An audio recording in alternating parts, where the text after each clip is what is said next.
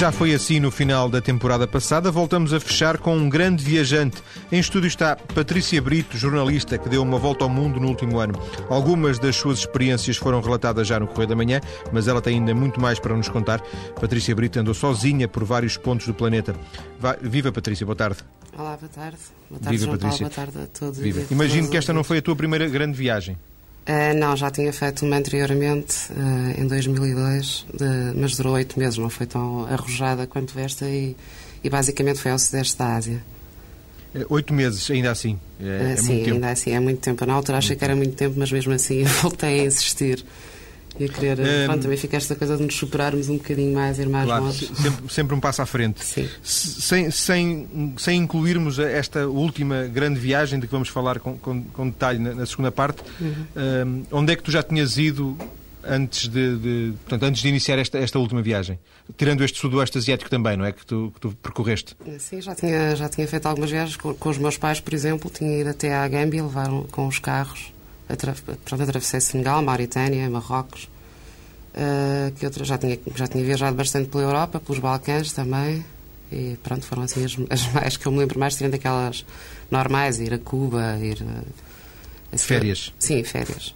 15 dias. Viagens, viagens com os teus pais, foram eles que de alguma forma te deixaram ficar esta, uh, esta inquietude? Uh, acho que sim, acho que é uma coisa de família. Já, já os meus avós maternos também viajavam bastante e os meus pais continuam a viajar, têm a paixão por África, que é o sítio por onde eles viajam regularmente. Agora, recentemente, compraram um caminhão que adaptaram, transformaram e, e pronto, estão a pensar ir de Portugal a Moçambique e talvez até à China também. Pelo menos são os planos que eles me contaram que tinham, assim, no imediato. Mas penso é que sim, que é uma coisa, que é uma coisa um, bocadinho hereditária. Os meus irmãos também são viajantes, na sua maioria. Nós somos cinco irmãos e todos temos um bocadinho esta vontade de, de vez em quando nos fazermos à estrada. Eu a pensar que tu eras aventureira da família e afinal de contas isto acho dos teus sou, pais. Acho eu, que sou a maior. encerro aqui esta entrevista já contigo e faço já uma com os teus pais, se permites. Pode ser, eles teriam todo o gosto, com certeza. Porque e devem ter tantas só... aventuras como eu para contar ou mais ainda.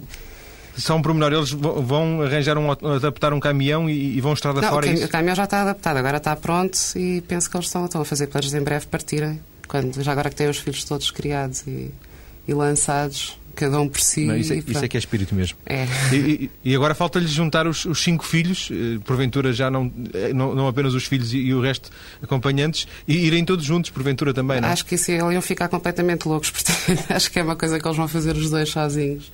É melhor, é mais sossegado. Sim, se não são muitas vontades, cada um a querer ir para o seu lado, é complicado.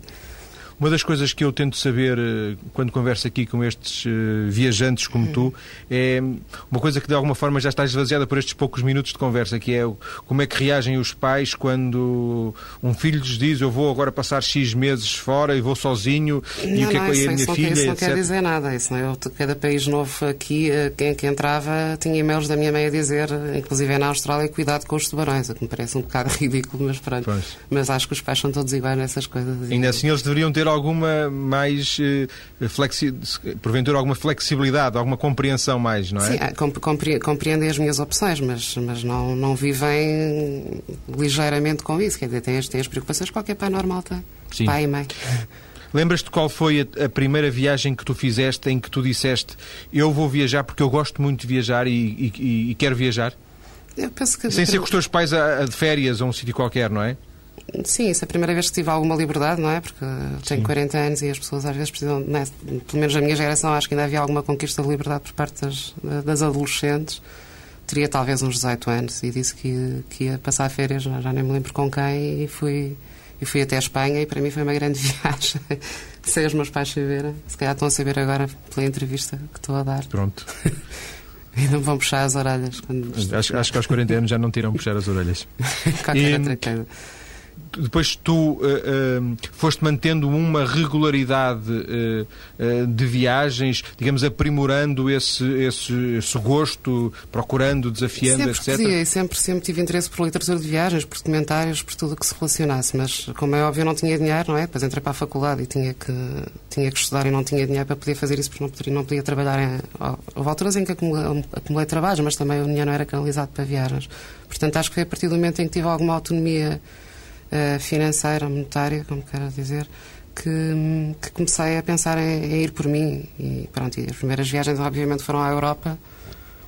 e, depois comecei a, a, sentir atração por coisas mais exóticas, por assim dizer. Que hoje em dia já não são tanto, não é? Porque o mundo está todo muito. globalizado. Muito, exato. E conhecido. Uh, e, e sempre viajaste escrevendo e tentando que, as, que, essa escrita, que essa escrita viabilizasse as viagens ou nem sempre foi assim? Não, não, nunca fiz isso. Eu sempre escrevi porque gosto de escrever e é das coisas, além de viajar, é das coisas que mais gosto de fazer. Mas tentar fazer disso a maneira de sustentar a viagem foi a primeira vez que consegui reunir condições para isso. Da outra viagem que tinha feito, tentei fazer a mesma coisa, mas não me correu lá assim muito bem porque não tinha nenhum vínculo e pronto, e como freelancer às vezes enviar as coisas e não estar cá não, não é fácil negociar e não é fácil, pronto, ser bem sucedido.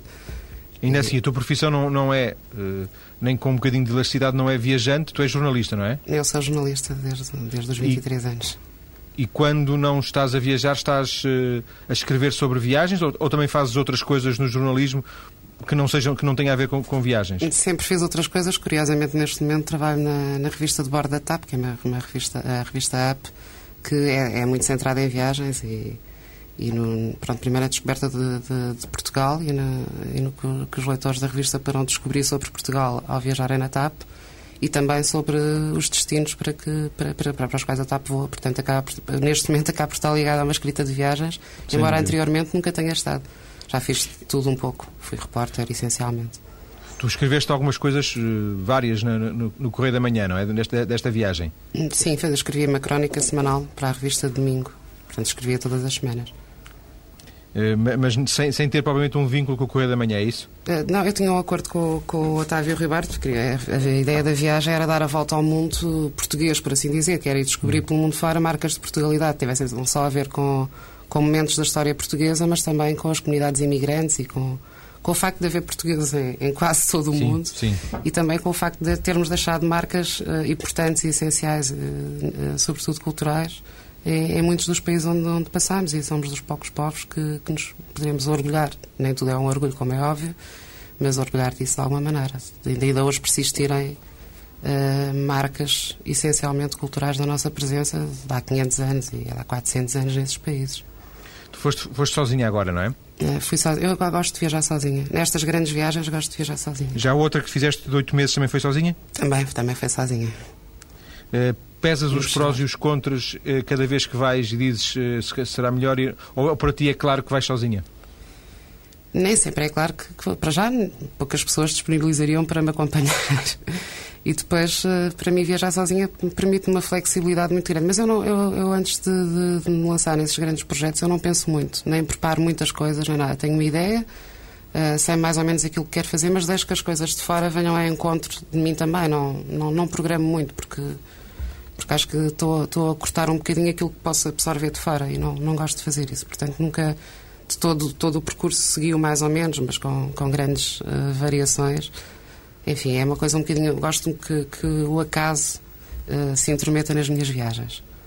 Mas admites que uh, possas ter que preparar alguma coisa no sentido de, se por exemplo na Birmânia, há, agora falando Não da, consegui da... entrar na Birmânia. Pois, mas eu estava a dar um exemplo que uh, na Birmânia há alguns resquícios de uma presença portuguesa. Uhum. Imagina que tu, tu terias que saber que esses resquícios existem numa determinada localidade para lá poderes ir. Isso implicaria alguma preparação. É, sim, falar com pessoas e consultar livros. Consultei esse, esse tipo de investigação eu já tinha feito de alguma maneira porque gosto realmente, gosto muito de história e, pronto, e falando também com, com embaixadores locais e com, pessoa, com, com, pessoa, com pessoas das, das, comunidades portuguesas, é, é, esse tipo de preparação, sim. Saber que me dirijo para ali porque ali existe isto ou aquilo, sim. Isso tem que ser hum, relativamente preparado, sim. Já te aconteceu não ires a algum sítio por estar sozinha? Por estar sozinha, penso que Por não. viajar sozinha? Hum, penso que não. Não, assim, agora de repente não me lembro de, de, de ter esse penso. Se calhar de sair à noite num sítio qualquer por estar sozinha ou, ou, de evitar ir para certos sítios por estar sozinha, talvez. Não, não, não que tenha muita consciência disso, mas é uma coisa que eu ponho logo de parte, porque não, há riscos que não se podem correr, ou podem, poderão correr-se, mas Uh, não sei, como a pessoa também é um bocadinho de pensar na sua sobrevivência, não, eu quero fazer isto, quero terminar, não, não vou arriscar-me a tanto. Independentemente portanto, de, de, acontecer alguma coisa ou não, claro. até agora, felizmente, tirando as vezes e, em que foi roubada a empresa. Sem, sem estar sozinha, como é evidente, não é? é pois é, é mais complicado. Sim, pode estar, não é por estar sozinha que vai acontecer alguma coisa, pode acontecer se estiveres acompanhada, como é óbvio, não é mesmo, não é? O que me aconteceu sempre foi quando estava acompanhada, curiosamente. Tu, uh, viajar para ti é, é um plano de vida, no sentido em que tu tens essa decisão uh, e, e de, de, o continuar a fazer, ou, ou são fases, de, imagina, imagina projetos que possam ser uma fase uma, apenas da tua vida? Eu acho que, são, acho, acho que é para sempre, não é? Agora, há, há, é uma coisa alternativa, não é? Ou, ou vou viajar e, e preparo-me para viajar e depois, agora, por exemplo, tenho necessidade de algum sedentarismo durante uns tempos, o que não quer dizer que não continuo a viajar noutro sistema, sem ser durante meses e meses uh, seguidos, porque, porque realmente estar sozinho tanto tempo não. Quer dizer, não, não é fácil, não é, não é que seja muito difícil, porque eu sou uma pessoa comunicativa e facilmente me relaciono com, com os locais e com pessoas que vou conhecendo pelo, pelo caminho.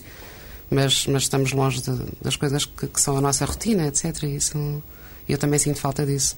Portanto, e imaginas que e, naturalmente projetas que uma uh, família, no sentido mais direto, possa também ser um, um pouco incompatível desse, dessas longas, com essas sim, longas viagens. Sim, sem dúvida. Eu não, não, não tenho essa família, acho que por mero acaso, não é, não é nem sequer foi uma opção, mas às, às, vezes a vida é assim, nós vamos também, o que fazemos tem, tem a ver com aquilo que vivenciámos anteriormente e com, as coisas, com a forma como a vida nos canalizou para aqui ou para lá.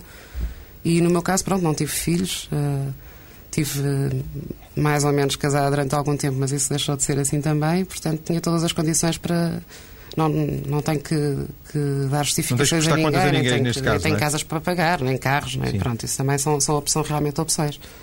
E não tens contas para prestar a ninguém, ninguém que te prenda e que, que te impeça de continuar a viajar, pelo menos no, no imediato, não é isso? Sim, é, isso, é, isso é muito, acho que é fundamental, não é? Se tivesse filhos, imagino que não, nem sequer seria capaz de os deixar por tanto tempo, de certeza, a não ser que já fossem crescidos e mesmo assim duvido. Oh, oh, oh, Patrícia, uma outra característica de, que eu vou conversando aqui com, com, os inúmeros viajantes que ao longo destes três anos de programa foram passando por aqui, é naturalmente eh, perceber como é que eles, eh, não tanto quanto é que eles se endividaram ou não, mas quanto é que eles, nem tanto quanto é que eles gastaram, mas como é que eles viabilizam as viagens. E alguns dizem, eu trabalho X tempo de modo a juntar dinheiro para fazer uma uhum. próxima e depois faço, volto a trabalhar para juntar dinheiro. Reveste neste neste sistema? Não, porque eu adoro ser jornalista, sempre fui jornalista e, como deves saber, não, os jornalistas, pelo menos da minha categoria, não, não ganham o suficiente para juntar dinheiro. Mas, não terias que trabalhar muito tempo? Uh, sim, o que fui fazendo foi, foi conseguir vender algumas reportagens na, na, viagem anterior e desta vez com, com estas crónicas. Tinha uma espécie de avença, pagavam mensalmente, não muito, mas eu também não preciso muito dinheiro para viajar e acho que, ao contrário do que as pessoas pensam, não é preciso muito dinheiro para viajar que se, se, quiserem viajar como eu, de mochila às costas, a ficar ou a comer bem ou a dormir, e a dormir mal ou vice-versa, é? mais uma vez mais são opções. E, mas, mas eu fiz, fiz esta viagem com um orçamento de cerca de mil euros por mês. Incluindo tu gastaste tudo. em tudo mil euros por mês? Sim, incluindo tudo mesmo. Passagens, viagens, eh, vistos, comida, dormida tudo. Compras. Sim, isso é. Há sítios é onde é impossível resistir a fazer uma outra compra também. Isso também é um valor que eu nunca imaginaria que, que, se, que se, atingisse de tão baixo. Mas pronto, tem, tem é que ficar em backpackers, dividir casas, ficar em, em sítios que. Mas é uma questão de adaptação. Eu não tenho, não, não, não tenho esse tipo de, de constrangimento. Facilmente me adapto, quer é ir, quer é ver e fazer e, e viver as coisas. E isso para mim é que é importante se come na rua ou se come no, no restaurante fashion do local, para mim é absolutamente irrelevante. Patrícia, na segunda parte vamos eh, naturalmente voltar à conversa e vamos eh, conhecer pormenores desta longa viagem que tu fizeste e que terminou há algum tempo. Até já. Até já.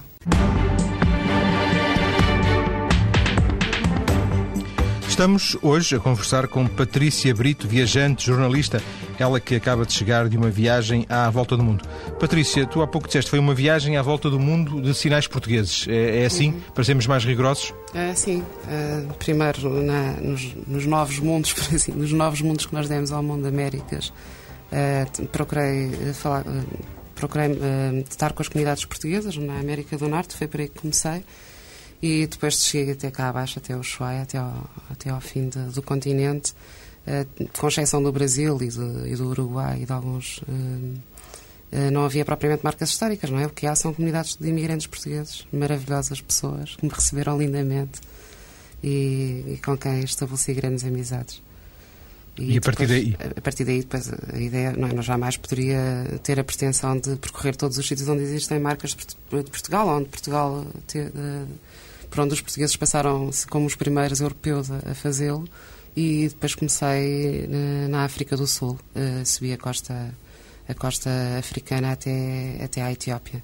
Depois daí passei para a Península Arábica, onde estive no Iémen e em Oman, e depois tive que apanhar um avião para a Índia, porque não tinha outra alternativa. Não, era, era a propósito meu ir ao Irão, mas não, mas tinha que estar à espera de um visto durante dois meses, era, era impraticável. E depois da Índia um, tive que apanhar novamente, a ideia era seguir para a Birmania, mas não consegui entrar, não se conseguia passar e, pronto, e decidi inverter todo o percurso da viagem e passei para a Austrália e depois vim subindo pela, pela, pela, pela Ásia. Até, Portanto, até foste da Índia à Austrália e depois voltaste à Ásia, é isso? depois passei para Timor e depois, e depois a partir daí sim, por terra e por mar, fiz o resto da viagem, só apanhei um avião de Hong Kong para, para o Japão, porque também, não, por falta de tempo, uh, porque a ideia inicial era que a viagem demorasse um ano, acabou por levar 14 meses, mas pronto, por falta de tempo já estava em contra, em contra relógio, tive que apanhar um avião para ir, para, para ir ao Japão e voltei. Mas de resto procurei sempre ir por terra e fazer uh, o mais possível o percurso por terra. E uh, o Japão foi onde terminaste? Eh, não, não, depois do Japão voltei novamente à China continental, voltei para, a China, eh, para Hong Kong e depois para a China continental e depois atravessei até Portugal de comboio, de autocarro. Como é que foi? Desculpa, não percebi agora esta. Vieste... Atravessei de, de, de, Pequim até Lisboa. De Pequim até comboio, de comboio até Lisboa? De comboio não. e de autocarro. Eh, mas, aliás, eu cheguei a, Lisboa de autocarro, que é uma coisa assim um bocadinho ingloriosa, como, dizia, como disse toda a gente, mas, o, mas o, o comboio era muito caro, eu já não tinha muito dinheiro, então vi, tive que fazer o último percurso com, com os imigrantes portugueses que vinham de autocarro. Mas já agora, só por curiosidade, saíste de Pequim de comboio e foste até onde comboio? Uh, uh, primeiro fui até, fui até Ulaanbaatar, a capital da Mongólia, porque queria parar na Mongólia e conhecer a Mongólia, que era um dos países que constavam da minha lista de, a não perder. Uh, e depois apanhei o Transiberiano até, até Moscou. Isso sim foi uma viagem longa de 5 dias, uh, em que atravessei vários fusos horários, vários fusos horários e, e, e, toda a Sibéria. São 5 dias o Transiberiano? Uh, de Pequim até, até Moscou, sim, 5 dias. 5 cinco noites e 4 dias. Eu fiz 4 noites e 3 dias. Não, ao contrário. E depois então vieste de autocarro? E depois, assim, depois continuei de comboio até à Ucrânia, depois passei para a Hungria, depois dentro da União Europeia já, já é como se já estivesse em casa, não é? Foi pelo menos como eu me senti. É como, como, é que tu descobres, como é que tu descobres o autocarro que, que tens que apanhar, eh, não sei... Depende, há qualquer... sítios onde, onde, onde, pronto, a internet é, é, uma ajuda preciosíssima hoje em dia, não é? Não é? Em qualquer sítio se encontra internet e há informação sobre quase tudo. Depois tem os guias, é? os guias de, de, viagem, eu uso normalmente o da Lonely Planet, que me, que me causa grandes dissabores e dou sempre a dizer mal, mas, mas a verdade é que para quem viaja assim com pouco dinheiro e de mochila às costas é talvez o mais prático deles todos, dos que eu conheço. E, e depois eh, perguntando, perguntando no, nos sítios onde ficava, ou ainda às estações perguntar, quando conseguia que me entendessem e entender o que pois me diziam. Eu ia isso, é, é em inglês, mas o inglês muitas vezes não chega, não é? Para dizer, para dizer a verdade, só tive grandes dificuldades na China.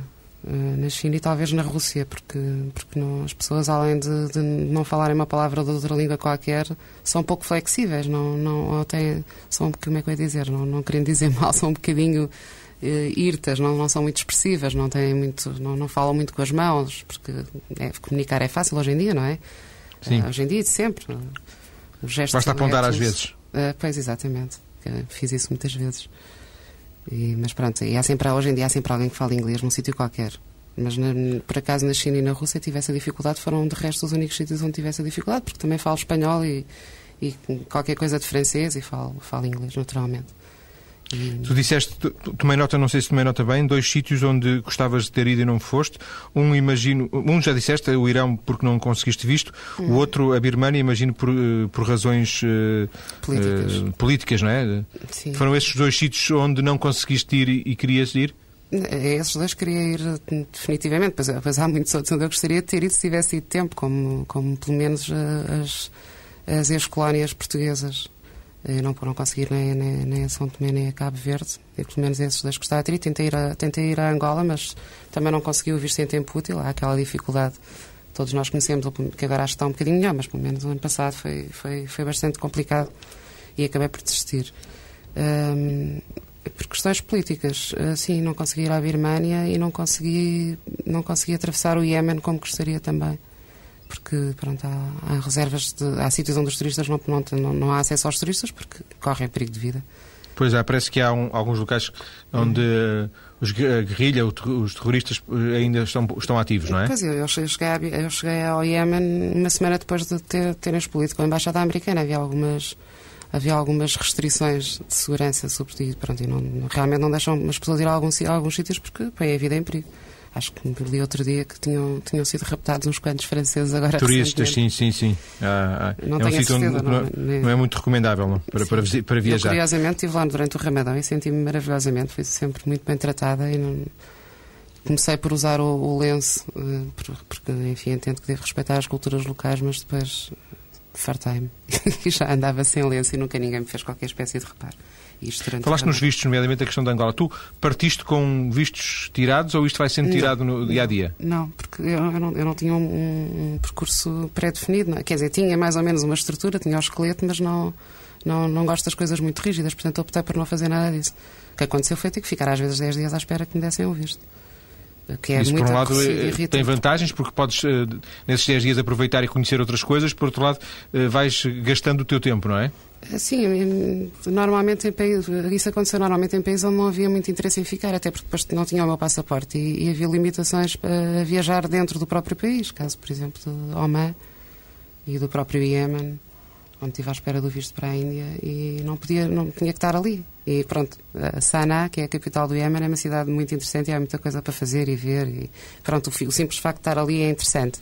Mas Oman esgota-se em três dias, não a cidade, a capital, não é? O país. E, e foi por essa razão que tu gastaste mais tempo, falaste em 14 meses, uh, do que aquilo que tinhas planeado? Sim, porque isto é, isto é, eu nem posso ter a pretensão de dizer que conheci os, os, países por onde passei muitas das vezes, porque às vezes ficava três dias numa cidade e continuava a viajar. Atravessei muitos países, eu era uh, conhecer, ver tudo o que queria ver. Uh, obviamente que não, não. Isso precisava de mais 20 voltas ao mundo para, para que isso fosse uma realidade e pudesse falar das coisas dessa maneira. Tu és daquelas pessoas que coleciona o número de países que, que visitaste? Não, nem, nem, nem os contei sequer. não, se me perguntares se estive aqui ou ali, sim, eu sei, mas, mas não, não nem, nem, sei o número de países por onde já estive durante toda a minha Sabes vida. Que há, há, vários viajantes que têm que. Sim, eu costumo vê-los com, com, com, as bandeirinhas nas mochilas, mas eu não, realmente não dou grande importância a essas coisas. Não, e têm os passaportes e estão inscritos, etc, etc, não é? O passaporte é... tenho. Tenho, sei que nem houve. Aliás, isso era, foi, outro, foi outro dos meus constrangimentos, porque estupidamente não pensei que queria precisar não de umas dois passaportes e por fim já tinha que andar a poupar páginas de vistos porque já não havia espaço e, e era quase impossível arranjar um passaporte lá fora. E vieste com, passaporte, com o passaporte cheio? Sim, deve ter para aí sítio para pôr um carimbo neste momento. Ainda não fui tirar. A próxima, a próxima, viagem já será, já será uh, sem outro. Nunca, nunca pensaste, nunca se colocou a questão de vir a Portugal nestes 14 meses? É, eu, quando passei de, de, da América para a África, vim a Portugal, Sim. porque teria que vir sempre para a Europa, eu não tinha dinheiro para comprar um. Foste à África do Sul, vieste a Portugal? Sim, vim, vim, vim, vim da Argentina a Lisboa, Lisboa, África do Sul. Mas tu já disseste, assim, salvo na primeira. Sim, já disseste na primeira parte, salvo erro, que não és muito de planear. Ainda assim, esta, esta viagem em concreto, estes 14 meses, uh, quanto tempo terá levado a planear? Hum, eu soube que ia fazer a viagem em, em outubro, salvo erro, e, e, e em, em dezembro. É em janeiro, comecei em janeiro. Uh, não, eu não planei muito. Quer dizer, acho que é mais uma preparação mental do que outra coisa. Não, é óbvio que tive, que tive que estudar alguma coisa, não é? Mas isso até eram, até eram elementos que eu já tinha recolhido por, por, por interesse meu. E, e, depois tentei contactar algumas comunidades de imigrantes por internet e ver mais ou menos algumas coisas, mas nada disso me correu bem, portanto foi mesmo quando cheguei aos sítios é que, é que fiz as coisas funcionar. E nunca Tens alguma antecipação. Desculpa, tens alguma uh, rotina diária? Por exemplo, chegas à noite e tomas sempre nota de tudo o que aconteceu? Uh, algum, algum tipo de. Não, não, eu não sou muito disciplinada. Se calhar devia ser mais, mas não sou muito. Tem, procuro sim, procuro de vez em quando parar para, para, para, para, tirar notas de coisas que eventualmente me possa esquecer, mas como sempre tive boa memória, acabo por ser um bocadinho preguiçosa nesse aspecto. Agora, outro tipo de rotinas de viagem, isso sim, tem, por exemplo, fazer a mala antes, de, à noite, quando tenho que partir no outro dia muito cedo. Isso já tem a ver com, com, com o tipo de pessoa que eu sei que sou, não é? Se fizer de manhã, se calhar esqueço metade das coisas. Fazendo à noite uh, é diferente. Ou, ou, ou comprar comida uh, por antecipação também, há pequena, isso, mas isso tem a ver com a pessoa em si e com a maneira como a, como a pessoa se gera a si própria, mais do que, do que a pessoa, do que tendo a pessoa em viagem, não é? Sim. Eu perguntava esta questão das notas porque, por exemplo, tu poderias, eventualmente, com, com todas as experiências que, que passaste, por exemplo, escrever um livro. Para, eventualmente, para escreveres um livro sobre esta viagem, uhum. uh, essas notas poderiam fazer falta? É, sim, não, é óbvio que esse é, um, que esse é um dos projetos que eu tenho uh, anexados a esta viagem e o livro está a ser escrito. Uh, mas uh, muito, muito de cabeça e também, e, e, claro, com as notas que fui tirando, não era uma coisa que eu fizesse diariamente, não, não fiz um diário de viagem, mas se calhar dos. Mas sentes sei... que te fez falta isso, por exemplo, não teres esse diário agora? Uh, não, porque eu, tenho, eu sempre, sempre, arranjei uma, uma, um sistema de mnemónicas, ou seja, uma palavra que eu tenha escrito num caderninho, eu sei exatamente para que é que aquilo me remete e, e recupero o dia todo Tens a informação, através dessa, dessa, dessa palavra. Tu andaste muito a pé? Andas muito Imenso, a pé nessas ando, viagens? Ando, ando muitíssimo a pé. E mesmo, mesmo aqui no meu dia a dia adoro andar a pé. É uma coisa que me, que me faz expandir a cabeça em vez de em vez de ouvir música ou de outras coisas que, nos, que nós fazemos para relaxar, eu, gosto, eu ando a pé. Devia ter levado um pedómetro, um pedómetro eu sei quantos quilómetros é que fiz, mas não, não sei. Mas andei muito, essencialmente. Eh, qual foi, apesar de tudo, eh, mais se calhar do que a pé, andaste mais de autocarro, por exemplo? Sim, que... claro, isso, claro. Porque o autocarro, o autocarro é, é... foi, foi, foi, o, foi o, o meio de transporte que eu mais utilizei, sem dúvida. Comboio acho que só mesmo na Europa e, e na Índia. Tiveste algum contratempo nestes 14 meses? Hum, grandes não. Quer dizer, fui, fui, fui presa na, na Colômbia com aqueles estratagemas para enganarem turistas. E já nesta viagem não, foi tudo. E depois eu tinha um medo horrível de andar em alguns autocarros, de, de autocarro em alguns países e naquelas carrinhas de caixa aberta com, com 350 pessoas em cima de nós. Não, por, não porque me sentisse incomodada, mas pela loucura que é muitas das vezes andar nas estradas. E algumas vezes estive realmente. Mas em África, sobretudo, é isso? Em África, na Índia, no Iémen era horrível porque eh, é um país cheio de precipícios e e eles são completamente inconscientes, mudam, mudam de condutor com o autocarro em andamento. E acaba por ser um bocadinho assustador para quem não, para quem não está no controle. Agora, é um dos meus problemas. Eu só, eu só tenho medo quando não sou eu a controlar qualquer coisa. E pronto, e de repente estão 20 pessoas a vomitarem à nossa volta e aos gritos e nós temos, não sei, senti assim um bocadinho, acho que acabei por rezar, não sendo propriamente muito religiosa, mas quando não nos resta alternativa, enfim. Queres contar-nos como é que foi essa experiência da Colômbia já agora? É, um, é, um, é um clássico. Uh, eu estava com, com um amigo meu alemão que tinha conhecido em viagem e, e, estávamos alegremente a falar na rua e veio um rapaz falar connosco, perguntar se nós queríamos comprar droga. E nós dissemos que não queríamos, mas como estávamos a falar com ele, uh, pelos três segundos e meio que tivemos ali à conversa, apareceu um polícia que resolveu revistar-nos e não porque eu ou o alemão tivéssemos alguma coisa, mas porque o rapaz com quem estávamos a falar tinha, resolveram prender-nos. Isto era de noite. Era uma da manhã e tivemos na esquadra até às seis da manhã porque eu não queria pagar um tostão, nem o passaporte me pediram, não é? Mas o alemão estava aflito e pronto, acabou por pagar e quando assim que pagou fomos, fomos, fomos libertados. Mas quer dizer, não deixámos de estar ali seis horas. Mas, no fundo, que, é, é um estratagema da polícia para conseguir algum dinheiro, é isso? Da polícia turística, que foi o que eu achei mais, mais curioso no meio disto. Ah, pois é, aqui há uma polícia turística, é isso? Há uma polícia turística que, que, é, que é o maior perigo para os turistas. Os ladrões não, não vi nem senti esse tipo de, pois imagino, de perigos em lado nenhum. Aprende-se imenso nestas coisas é. e, e, tu, e tu certamente aprendeste muita coisa. O que é que te move a viajar, Patrícia? São as paisagens, as pessoas, os monumentos?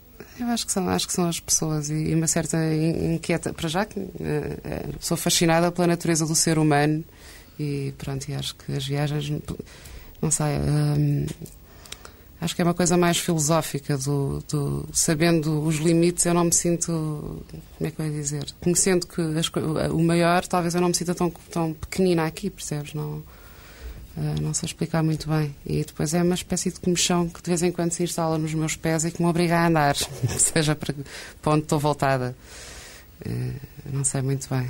Mas, mas tu, tu procuras, o, procuras o desconhecido quando estás, quando estás fora ou não, não, ou não, ou jogas um bocadinho pelo seguro?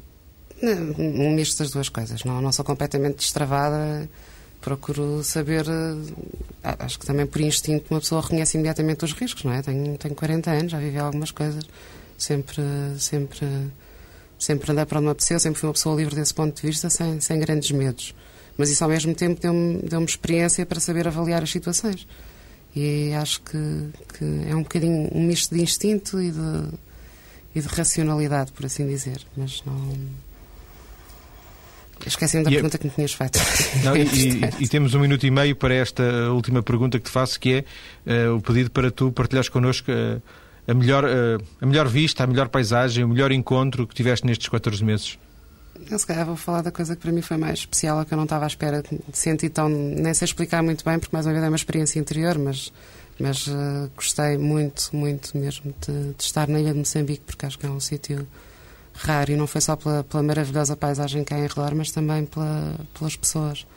E por, enfim, por sentir um bocadinho de desse, também tem a ver com o trabalho que eu estava a fazer, não é? Daquela coisa de, de um Portugal ali claramente decadente, mas, mas enfim, olha, não, não sei explicar, isso é uma pergunta muito complexa. Mas o, o, o que é que eles têm de especial? Eles, eles mantêm-se um pouco portugueses, é isso? Com alguma. Mantêm-se um pouco portugueses, são todos sportinguistas, são do meu clube, e, e mas isso sente-se sente nas ruas, sente-se na maneira como as pessoas uh, interiorizaram. Mas não é como em Goa, por exemplo? Não, não é como Angola. Não, não, não chega. Não, não, é mais próximo, acho eu, até de Portugal do que, do que Angola, embora se calhar Angola tenha sido o sítio mais português onde eu estive verdadeiramente.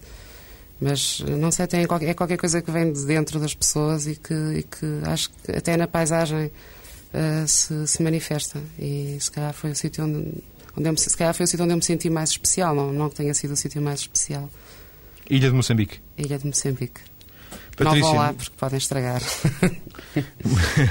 Obrigado, Patrícia, por esta conversa. Obrigado. Patrícia Brito, a última conversa desta terceira temporada do Mais Cedo ou Mais Tarde. Em setembro voltam as propostas que podiam ser notícia.